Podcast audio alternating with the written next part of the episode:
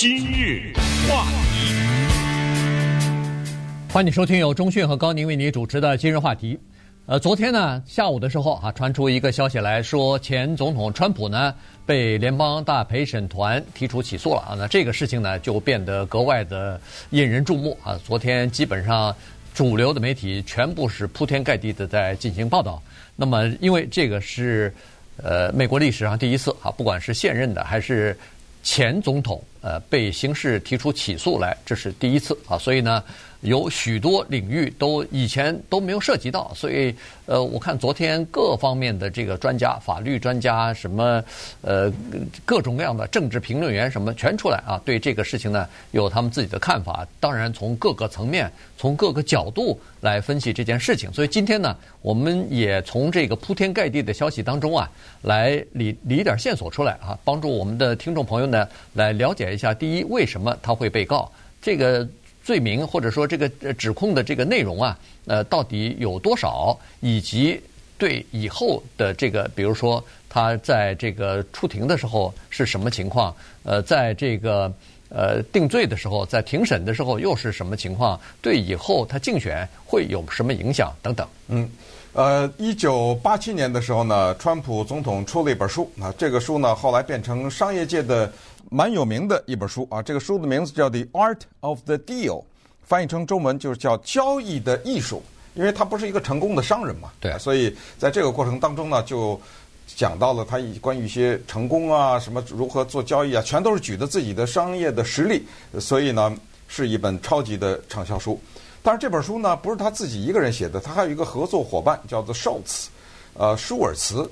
那这个叫舒尔茨这个人呢，当时是一个著名的记者，他的文笔也非常好。那么等等于是呢，他跟了川普啊，紧密的跟踪了川普十八个月，包括在川普的飞机上，在他平时的家里面吃饭，就是密切的跟踪，跟他谈话、做笔记，了解这个人。然后呢，俩人合写了这本书。到二零一六年的时候，那个时候呢，川普他已经开始正式拉开了。选举总统的序幕，然后就进行了激烈的选举，获胜。那么这个时候呢，跟他合写这本书的这个寿子啊，就站出来了啊。他说呢，回想当年呢，一九八七年呢，他说，我现在可以告诉大家，就是我跟踪了这个人十八个月，最后写成了这本书呢，我发现了他身上的诸多的重大的瑕疵啊。除了刚我们大家以前都了解的所谓什么自恋呐，或者是吸引全球的注意呀，不愿意服输啊等等以外呢，他说了一句很重的话，他说：“我把口红涂在了一只猪的嘴上啊，I put lipstick on a pig。”这是他当时说了一个很有名的话啊。然后呢，他接着说了，他说：“这个人赢得辉煌，下一句话是败得惨烈。”他留下了这样一句话，他说：“在二零一六年，他说，请大家注意，他迟早有一天会以一种非常壮观的一种形式而轰然倒塌。”嗯，那是不是昨天就应了他这句话呢？因为这咱就不知道了哈。我们只能是这么说，就是昨天我们看到的这一个起诉呢，是全球瞩目的，在世界上其他的国家有没有？总统被告呢？有没有总统被关进监狱呢？绝对不乏其人。但是作为美国拥有两百多年自豪的这样的一个历史的一个国家，一个卸任的总统被进行刑事起诉，这是闻所未闻。同时呢，又让我们觉得有些讽刺，因为在二零一六年川普选总统的时候，他的竞选对手叫 Hillary。Clinton，当时川普的团队想出了一个特别绝妙的口号，叫做 “Lock her up”，嗯，还记得吗？呃，这个翻译成中文的就是“关押他，关押他，关押他”。啊，他的支持者们集体的喊叫，因为希拉里·克林顿当时涉嫌什么电子邮件又没落多少万个，然后又涉嫌以前白宫里面还有人自杀呀，还涉嫌以前身边的一些人，呃。什么泄露啊，还有他什么投资啊不光彩呀、啊，做了一些不道德的事情等等各种各样的事情呢，啊，算起来说这个人呢应该把他给关起来，这是当时的口号。但是没想到现在面临着被关押的反而是他，嗯、你知道吗？所以这个整个的过程就让我们看到，这历史真的是难以琢磨，有的时候真的像跟我们开玩笑一样。我们见几天以前才几天以前我们才讲过，现在我们做这种节目就是叫见证历史，就是这样。我们现在与历史同步。现在他被起诉了，会不会定罪？没人知道，对不对？呃，二零二四年这个总统还选不选？能不能选上？没人知道。接下来还有好几个起诉呢，怎么办？不知道。那咱们就走一步看一步。对，这个说到历史就是这样哈。美国两百多年的历史呢，民众对总统这个职位。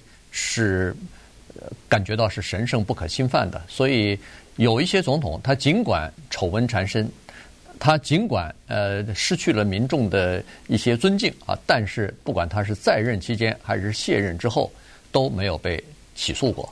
这这个两百多年的这么一个传统或者这么一个呃禁忌啊，现在被打破了，就是前总统第一次可以被起诉了，而且刚才说过，可能这还是。若干起诉当中的第一个啊，然后他现在面临的还有其他的起诉，现在司法部正在进行调查，有可能第二个就是那个乔治亚州，就是他在二零二零年选举失败，他说是呃有人大规模舞弊啊什么的，他要让乔治亚州的选选举官员帮他找出一万一千张票来，让他反败为胜啊。这件事情他如果要是真正的参与到其中，下命令让别人帮他找这个票的话。那可能就违反了联邦选举法了，所以那个是更大的对，那是可能会更大对。所以好，那我们就回到一月六号冲击国会这事儿。对，那个事儿也是在进行调查啊，就是说他到底是不是怂恿这些人冲击国会，呃，造成暴力的这个冲突，呃。这是两个大家都知道的，正在进行调查的一些事情啊，还别忘了那个还有文件门呢，他那个保密文件从白宫离开的时候拿到自己的庄园里边保存不善啊什么的，这这还在进行调查呢哈，所以好几个面临好几个这个指控，现在他昨天被起诉，具体的起诉的内容现在还不知道呢，呃，美国的这个司法，尤其是刑事司法的这个程序是这样子的。起诉的内容要等到这个被告啊，在出庭的，就是到了法庭的时候，检方才宣读呢，呃，才才宣布说是我要对你进行以下几几条的这个起诉。但是人们知道的是，所有的这些起诉的内容和罪名都是和一个事情相关的，就是在二零一六年选举的前几周吧。有一个脱衣舞的一个女性啊，叫做 Stormy Daniels，她的那个封口费引发出来的，从这个上头呃呃引发出来的哈，所以呢呃我们可以稍微的来呃回顾一下当时是发生了什么事情，在二零一六年的，就是差不多十月份、九月份、十月份的时候呢，呃 Stormy Daniels 啊，他就等于是。说他在二零零六年，十年之前，他曾经和呃当时的川普，那个时候他还没有竞选总统呢，只不过是一个纽约的呃房地产的开发商哈。他和川普有过一次就是一夜情，哎，一夜情吧啊，两人在高尔夫球的球场见见了以后，反正呃经过呃。就是调情几番以后就，就就就开始。川普的房间里，对，对，最后也发生过一个事情。他要把这段故事啊，要卖给他最最早的时候呢，他先联系的是那个国家问讯报啊，就是这是一个、呃、不是他最早联系的是一个叫 Life 呃 and Style 这么一个杂志啊，呃是这样，是因为为什么他会去联系这家杂志呢？是这样的，因为十七年以前的那天晚上呢，川普把这一位。脱衣舞娘以及色情电影的明星请到他的房间里面，两个人酒水下去，相谈甚欢，然后共度良宵啊。之后呢，川普答应了他一件事情，他说啊，我现在在制作电视节目，你会上我的电视节目，因为他电川普有很多电视节目，选美啊，什么 Apprentice 啊，什么各种，他答应了他这个事情。那当然，这一位脱衣舞娘她很开心呐、她说：“既然的话，我有机会出名，那我以后赚的钱更多嘛，对不对？到了我这儿看我跳脱衣舞的，看我的呃色情影片的，那我那个价钱出场这是为什么全都不一样了？可是川普呢，没有兑现这事情，没有兑现以后，就等于是他得罪了 Stormy Daniels 这一位色情影星。那么，于是色情影星的报复的办法就是我给你捅这个事情，所以他找到了 Life and Style。”生活和方式，或者是叫时装啊，这样的一个时尚、啊、时尚生活方式生活方式啊，这么一个杂志呢，说我跟你讲这故事。哎呦，这杂志一听还有这事儿啊！两人谈妥了一万五千美元。那稍等还我们一听一听，这一万美五千美元为什么 Stormy Daniels 没有拿到？然后这个杂志接到了谁的电话？然后发生了什么事儿？今日话题，欢迎继续收听由钟迅和高宁为您主持的《今日话题》。这段时间跟大家讲的呢是前总统川普啊，呃，被曼哈顿的地区检察官办公室提出起诉这件事情哈。联邦大陪审团呃通过投票呢是呃同意或者说批准这个要提出起诉了。那么呃刚才说过了，这个所有的有关于起诉的东西都围绕着。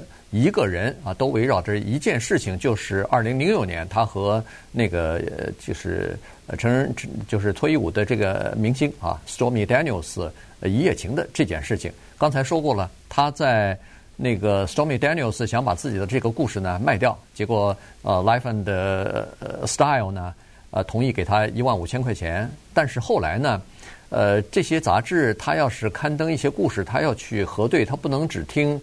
单方面的说法哈，所以呢，他打电话，这个杂志社呢，编辑就打电话到那个川普集团啊，就了解到底有没有这样的事情的可能性。结果接电话的是 Michael Cohen 啊，这个 Michael Cohen 呢是在四年之前进入到呃川普集团的，那后来就变成川普的私人律师啊，他专门帮川普和川普家族处理一些。呃，就是比较棘手的，呃，不上台面的一些事情。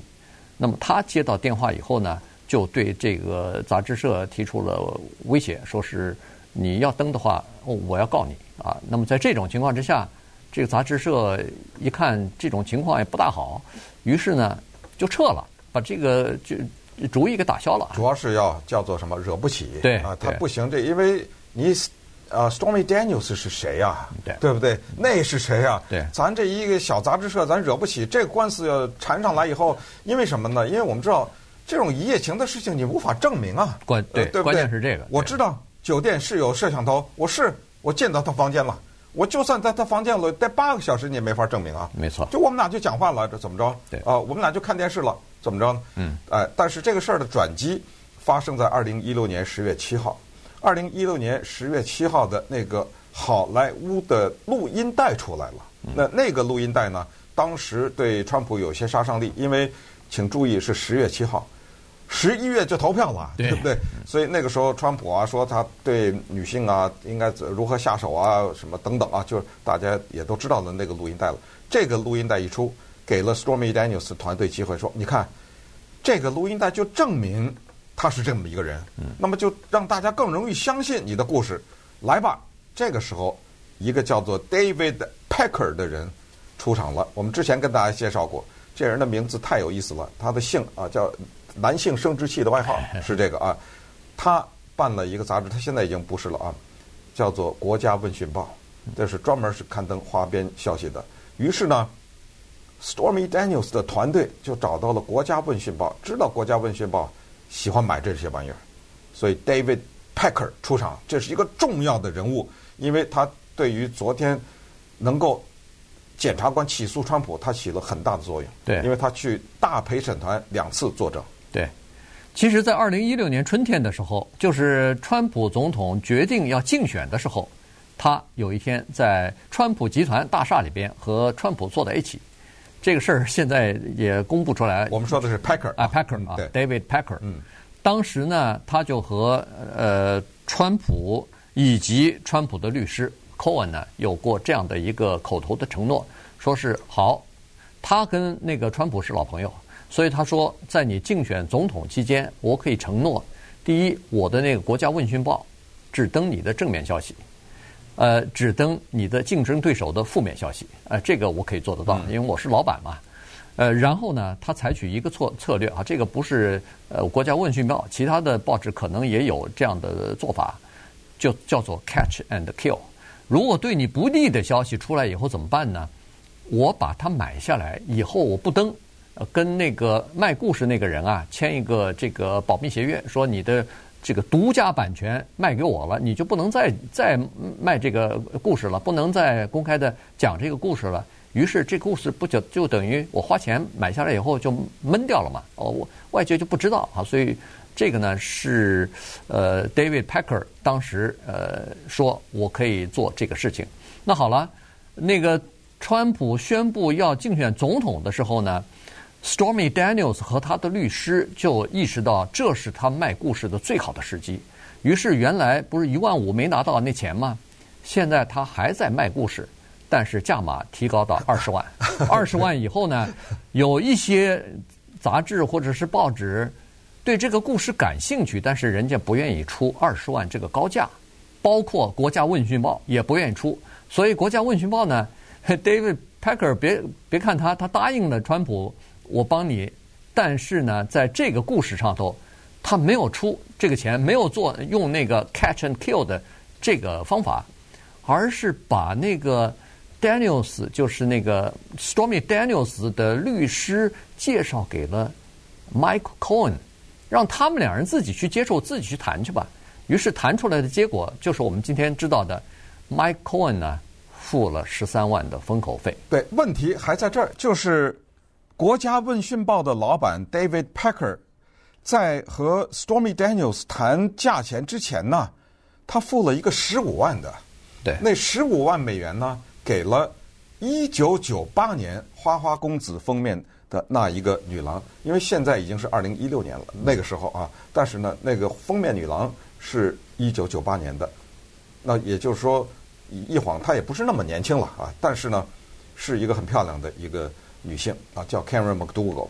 她跟川普呢就不是一夜情了，呃，她跟川普呢是有大概几个月吧，三个月还是半年的。所谓她自己宣称是所谓婚外恋，而且呢，川普对她的答应，这全都是他自己说的啊，就可不是什么让他上个什么电视节目了，是对他有婚姻的承诺。那给他一种错觉，就是川普会离婚，跟他的 Melania 离婚，然后跟他结婚，所以带给他很大的希望。那么这个希望你让一个女性破灭的话，她就更恼怒了，对不对？哎，所以她才会去卖她这故事。她就是说，那这样的话，我就把这事儿给捅出来，你伤了我的心。那么捅出来以后呢，就是国家问询报一听，哎呦，他们一听这事儿，嗯，比较麻烦，因为他有跟川普之间的通信呐，什么就啊，他掌握的这些东西，就听起来特别像真的，所以他们就说这样吧，我独家买了这个故事十五万美元，这是发生在那十三万美元之前，所以之前有这么一个呢，Stormy Daniels 就说，哎。我这还少了呢，少两万，对不对？我只要十三万，你还不买啊？等于说我不买，这是现在看来这是一个蛮大的错误，对不对？因为他应该支付这十三万，他十三万他能赚回来，小意思。呃，但是他没有答应。那么于是呢，这个 Michael Cohen 呢就出场了啊、呃。他出场了以后呢，他就觉得不行。呃，之前他要告那个 Life and Style，那个时候他底气比较粗，现在不行，因为现在。马上就要选举了，对不对？呃，他他要想尽一办一切办法把这个故事压下来。他把他房子给那个贷，就是重新贷款嘛。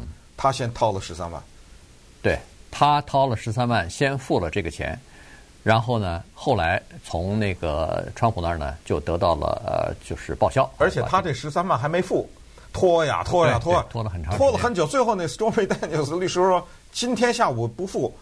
不取消这个合约，嗯、这才火急火燎给付了。对，呃，所以这个事儿呢，是整个告这个整个的诉讼案的这个核心哈。那好了，这个案子光付一个封口费这个事儿啊，其实算不了一个什么事儿啊。原因是它本身不还不能算是犯罪啊，它本身不能算是一个至少不能算是重罪啊。即使犯算的话，也是轻罪啊。我估计可能都不算犯罪。但是呢，这里头有其他的一些东西牵涉到来进来了。首先，在二零一八年的时候，Mike 呃 Cohen 啊被告了，涉及到的就是相关的叫做竞选总统竞选经费啊，这里头的一些呃麻烦啊，就是他呃触犯了法律了，其中包括这个封口费的问题。你这个封口费是谁出啊？是川普自己他的公司出啊？还是从竞选经费里头出啊？呃，报什么样的名目啊？这都有关系哈。在前不久的时候呢，大概是去年还是前年的时候，呃，川普集团不是被告了吗？也是有关于呃，比如说是这么税务呃这个诈欺啊，什么就是呃没有如实的申报自己的财产啊等等哈。这些在审理这个川普集团的这个案子当中呢。人们发现了哦，原来是川普集团里边把那个十三万的封口费啊，作为法律费用给付掉了。那这里头呢，就涉及到一个呃特别有意思的一个东西啊，外界大概不太知道。这个就叫做你名不符实啊，你这个是报了这被报了一个假账啊。嗯。你说的每个月的要支付的律师费用。叫做 retainer fees，嗯，那这个是给律师事务所签长约的话，人家不能呃，就没事我不找你，对对对对对，随随叫随到，但是你什么一笔钱也没有，那不行，你得给我答应一个每年给我多少钱，然后我才能做你的这个法律顾问嘛哈，随时你等于是随叫随到了。对对。但是呢，他是把这笔钱给 Mike Cohen 呢，是作为这个 retainer fee 的呃 retainer fee，就作为这个那叫什么法律费用。嗯。但是，其实并不是啊，所以呢，他们之间这个 Cohen 跟呃川普集团之间又没有签这个法律协议，所以这个叫做伪报，就是报假账的这么一个事儿。那好了，报假账这事儿呢，在这个企业界里边也是经常会碰到的一些事情。有的有的发票它不不这么开，就开成其他的地方了，所以呃开成其他的名目了，这个也不算是重罪。但是在纽约有个规定，说是如果你报假账，是因为掩盖另外一个罪行的话，那么这个就变成重罪了。对，那另外一个罪行是什么啊？咱们等会儿再说。但是再说一下这个 David Packer，他也被告了。嗯，因为什么呢？因为用这种封锁新闻的方式，或者用这种封锁重大事件，而目的是什么？你为什么花十五万买一个故事不登？对，目的是为了影响选举。为了是让民不知发生了这个事儿，这事儿犯法了。所以当 David Packer 一看自己被告的时候呢，咱们老百姓说他怂了，啊，他说：“咱们谈谈吧，我做你的证人，我配合你啊，我我把我知道的 我都抖出来，还不行吗？”哎，他真的躲过一劫啊！那人想，咱们再看看你表现啊，你就配合，所以他配合了。他这一配合，麻烦了。今日话题。欢迎您继续收听由钟讯和高宁为您主持的今日话题。这段时间跟大家讲的呢是川普被起诉这件事情哈。呃，因为刚才说过了，呃，起诉的具体的内容、起诉多少罪状以及什么样的罪行罪名，这个要在下下星期二啊，就是这个川普出庭的时候才能宣布啊，就是检方在那个时候就宣布，所以现在还不清楚。但是，据两名知情人士透露呢，是说这起诉状里的可不是一项罪名，就是什么封口费的问题。这里头有，说是我看二十几项，有有人说二十几项，有人说三十超过三十项啊，这个罪名。所以，但是都是从这个里头这个出来的啊，就是呃就是分支延伸出来的。你可以想象，包括 Mike Cohen 他的东西和这个封口费联系在一起了，然后川普集团。支付这个费用的这个什么呃做假假的这个财务部这个就是报销的这个名目，这又是一个罪名哈。然后呃还有涉及到选举法的问题。现在就是说，如果要是这个十三万块钱用来是呃就是防止川普的名声受到损失，然后防止就是他在大选之前。呃，可能会遭遇到挫败这件事情，那马上这笔钱就不不仅仅是一个封口费的问题了，那就变成这算是一笔恨不得是一笔捐款一样的，就帮助川普获胜了，在大选选举当中啊。所以呢，这里头可能就是方方面面啊，都给他串在一起了。呃，这个就是一个罪行之一。你到时候你看下里边肯定是这样，就是叫做一笔未向联邦竞选机构公开的竞选基金。嗯，他把这个理解成这样了，就是等于是有一个人向你捐了十三万，你没说。呃，他是哎，他是理解成这么一个意思。现在反过来再想这个事情呢，就我对美国老百姓心里，也许我是错的哈，因为那但是我也知道历史咱没办法倒带。其实我到现在学他没必要付这个十三万，就是说，我就是是在十七年以前呢，当时当时二零一六年不是十七年了哈，反正就是在二零零十年了，十年嘛，十年以前是我跟这个女的有一夜情，怎么着了？是吧？怎么着？就是说，我认为就当时他的势头来说呢，他也未必会因为这个事情被打倒。不，但到目前为止，川普是拒绝承认了。我知道，他是认为哎，他我知道没有啊，我知道没有这没有这件事儿，根本他他跟那个 Karen McDougal 他也不承认啊，他都不承认。没有这个不是重，我说的意思是说，在这个问题上，他应该承认。这是我的意思啊，就是我或者不承认，但是也也不付钱，对，就是这样，对，随便你，随便你。不不不，为什么？因为不承认啊比较麻烦，因为在这个过程当中，大家会倾向于相信，因为当时，因为当你不承认的时候，你知道你要付出一个什么结果？就是接下来如果法庭开庭的话，除非这个案子到下礼拜被法官给踢出来，对不对？如果你不承认，你要付一个代价，在法庭上，那就咱们讲细节吧。不是，你知道吗？这个很讨厌，就是当细节讲出来以后，对不对？可是问题进到他的房间里，然后对对。可是问题是这样子：如果你不承认，也不付封口费的话，这官司就没有了，对不对？嗯、他他就没有任何的什么呃，涉及到什么选举法了，涉及到什么篡改、呃、这个这是那个商务，对对。但但是我的意思就是像。我为什么说这个老百姓？你像克林顿，老百姓也也认了。你那克林顿还是在白宫里呢，对，还不是说什么竞选呢，对不对？最后他也承认了。你啊，这个他得不得不承认。你说克林顿跟卢因斯基他们做的这个事情，谁看见了？对不对？但是现在这卢因斯基讲了，老百姓选择相信呢，对不对？选择相信这，就是说在这种当你绘声绘色把这个事儿讲得很清楚的时候呢，那老百姓比较倾向于相信。这些女性，那么在这种情况下，我觉得我就认了，怎么着了，对不对？呃，根据当时的事，我觉得他可能，所以我认为他或者你说的那个，或者我死死的不就不付这个封口费，嗯，呃，我认为这可能是他的一个失误，在当时，对，你觉得对吧？对，给给他惹了这个麻烦，你知道吗？但是十七年前的一夜情，让他付出了这么一个代价来，没错，现在就戴着手铐了，可能，嗯，对不对？但是那个时候他本人。包括所有的人都没看好他赢嘛，所以当时他也不敢，呃，冒这个险。是，这倒是，这这你所以很多东西你回过头来，对你回过头来看，好像觉得，哎呀，怎么做出这么个决定来啊？这个显然是个败招，但是问题当时并不知道这样哈，所以那个呃，Mike Cohen 他也坚持说，这个是川普总统让他。当时呃，就是亲口跟他说：“你你付掉，你就把这个事儿给给我摆平掉啊。”大概是，但是现在川普是坚决否认的哈，是呃，现在就是这么个事儿。那好了，呃，我看昨天呃，老美的各种各样的专家都在呃谈论，就是说呃，接下来呃，川普要去那个，他的律师已经说了，说是他会自愿的去到自动的去到那个法庭出庭啊，这个呃没有问题，不需要你。什么戴着手铐啊什么的，呃，这么来啊。但是问题是，有这么几个东西是刑事起诉以后必须要做的事情，现在看来是跑不掉的。第一个就是打指纹这件事儿啊，第二个就是拍照啊，这个是跑不掉。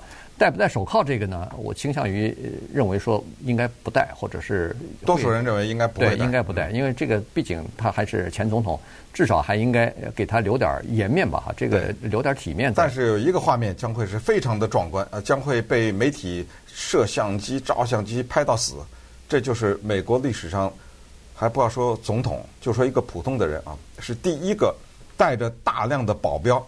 前去对法庭，对，而且带的是不是像 Michael Jackson 什么带个保镖，是国家的纳税人的钱提供的保镖服务，特勤局特勤局的保镖嘛，因为他对前总统他是有这个他是有这个权利和有这个呃和有这个。算是一个福利了，保护他的，呃，是二十四小时不离啊，所以呢，即使他到法庭，这个保镖保镖也会在旁边啊看着他。对，摩托车队开得到，那个 那个简直就是以呃 非常隆重的一种感觉。我我看好多那个老美的就说，呃，下个星期二，那就是呃，就等于让人们又回到了一九九四年那个白色的 Bronco 那个 O.J. Simpson，对对对，那就是从那个车一出发就跟踪，现场直升飞机，然后现场直升飞机那个。呃，下星期二大概也是这个情况啊。从川普呃，比如说坐飞机到纽约，下了飞机以后去那个曼哈顿那个法庭，那绝对是正大义凛然的，那绝对是昂首挺胸啊，对不对？然后绝对是一路拍摄跟踪，然后现场转播啊，所以呃那个时候好像是又是看一个什么电视连续剧之类的。对对对。呃，接下来呢，将有一张照片风靡全球，就是我们在美国常说的叫 “mark shot。这张照片呢，叫做收押头像，就是我不管你有罪没罪，我先对你留了个底，先照张照嘛，然后下面有一行字，对不对？手里举个牌子什么之类的。这张照片呢，将会在国际网络上疯传，而他的支持者们反而是这么说：说以后接下来二零二四，川普竞选总统就用这张照片，啊，就看看这人物是怎么被迫害的。所以稍待会儿呢，我们就看看他的支持者们会不会大面积的集，呃，这个集结，对不对？呃，共和党对他的这个起诉是什么反应？今日话题，欢迎继续收听由钟讯和高宁为您主持的今日话题。呃，前总统川普呢，呃，被起诉这件事情呢，实际上呃，大家都已经知道了哈，包括呃，川普自己在那个呃社群媒体上，他自己也说了。当初啊，他还说我下星期二，这说的是过去那个星期二啊，是我下星期二可能就会被起诉，大家去抗议。他用的字可是不是起诉啊，是逮捕啊，逮捕，我可能会逮捕，然后抗议啊，大家抗议抗议抗议，呃，然后呃，但是这次对，结果到什么都没说，对，他没有这次没有说，没有让人家去抗议去，因为因为这次呢，说实话有有点小突然哈，因为昨天我记得有一条新闻，呃，早晨我还报来着。说是有消息人士透露出来说，大陪审团下个星期他们要审理别的事情，所以不是审理呃这个川普的案子。然后过了下个星期呢，就是两个星期的假期，因为什么逾越节呀，呃赶那个什么这个春假呀，就就到了哈。所以呢，在这种情况之下，人们的一个意识，我看他那个评论的新闻的最后一部一句话是说，那对川普的起诉可能。四月底之前不会不会有了啊，原因是这时间你算上去不对，结果没有想到第二天，他是昨天的昨天早晨就就是前天说的这个事儿，结果第二天昨天马上就起诉了哈，所以呃弄了个肯定是弄了个很多人弄了个措手不及，都没没料到，但是呢，在第一次呃川普呼吁他的支持者去抗议的时候呢。影响力也小了很多啊！那个纽约也好，那个佛罗里达州也好，好像警方也是做出了很多的这个准备啊，各种各样的配套。呃，然后警警力也是全副武装的，都准备好了。结果，呃，这个就是参与的人数，或者是想要聚集在一起的这个人数，包括在网站上呼吁的这个人数呢，也比那个一月六号之前要差很多了。但是接下来呢，川普有宝贵的九十六小时。啊，就是从现在到下礼拜二，在这九十六小时当中，他们的团队将会是分秒必争。啊，他们将会研究出一个策略来。首先，他会强调他一贯的就是他是一个烈士，为了一个正义的事业，英勇就义。从这个意义上讲啊，牺牲了，因为那些自由派的人啊，那些民主党人，他们容不得我这么一个革命家，所以将我送上断头台。我不是说真的断头台啊，是比喻，对不对？哎，我这么一个革命家，他们把我送上了断头台，因为什么？我当年进白宫的时候，我的口号就是叫 “drain the swamp”，对不对？就是把这个污泥浊水啊，全都给他们冲走。呃，看来现在这些污泥浊水一时半会儿冲不走。同时，他们叫做绑架司法，因为司法部是司法部长也是他们的，对不对？这些起诉他的这个 Alvin Bragg 也是个民主党人。这个检察官，他们司法叫做公器私用，拿着这个司法的大棒用在我的身上。说到这个 Alvin Bragg 都觉得好玩。这人的姓叫做吹嘘哎，你说说，他真的可以吹嘘一下，我把一个前总统给告了，甭管告赢告不赢，历史上留下我这名字，我曾经告过他。对，但是反过来，你你也不要吹嘘的太早。呃，有话有句话叫“谁吹嘘在最后，谁吹嘘的最好”。这事儿啊，川普也可以吹嘘。你看，在美国的历史上，我是受迫害。最大的一个总统两次被弹劾，啊，现在还给我起诉，等会儿还有别的起诉，对不对？接着接踵而来。如果他能在这个起诉当中叫做浴火重生啊，啊，他能够无罪啊，无罪，一项一项的无罪，不管是小贾也好，还是月六号，一项一项的无罪，那那个时候，或者是在整个审理过程当中，你可以想象他的募款，啊，他现在已经在已经开始募款，已经开始啊，积极的募款，你可以想象他的募款和他的更大的辉煌啊。对对，这就叫浴火重生。你看，我连这这帮人想打死我，呃，打不死，呃，老子现在又回来，然后二零二四年再当选一下，呵 呵，对不对？所以这个戏呢，还在慢慢上演。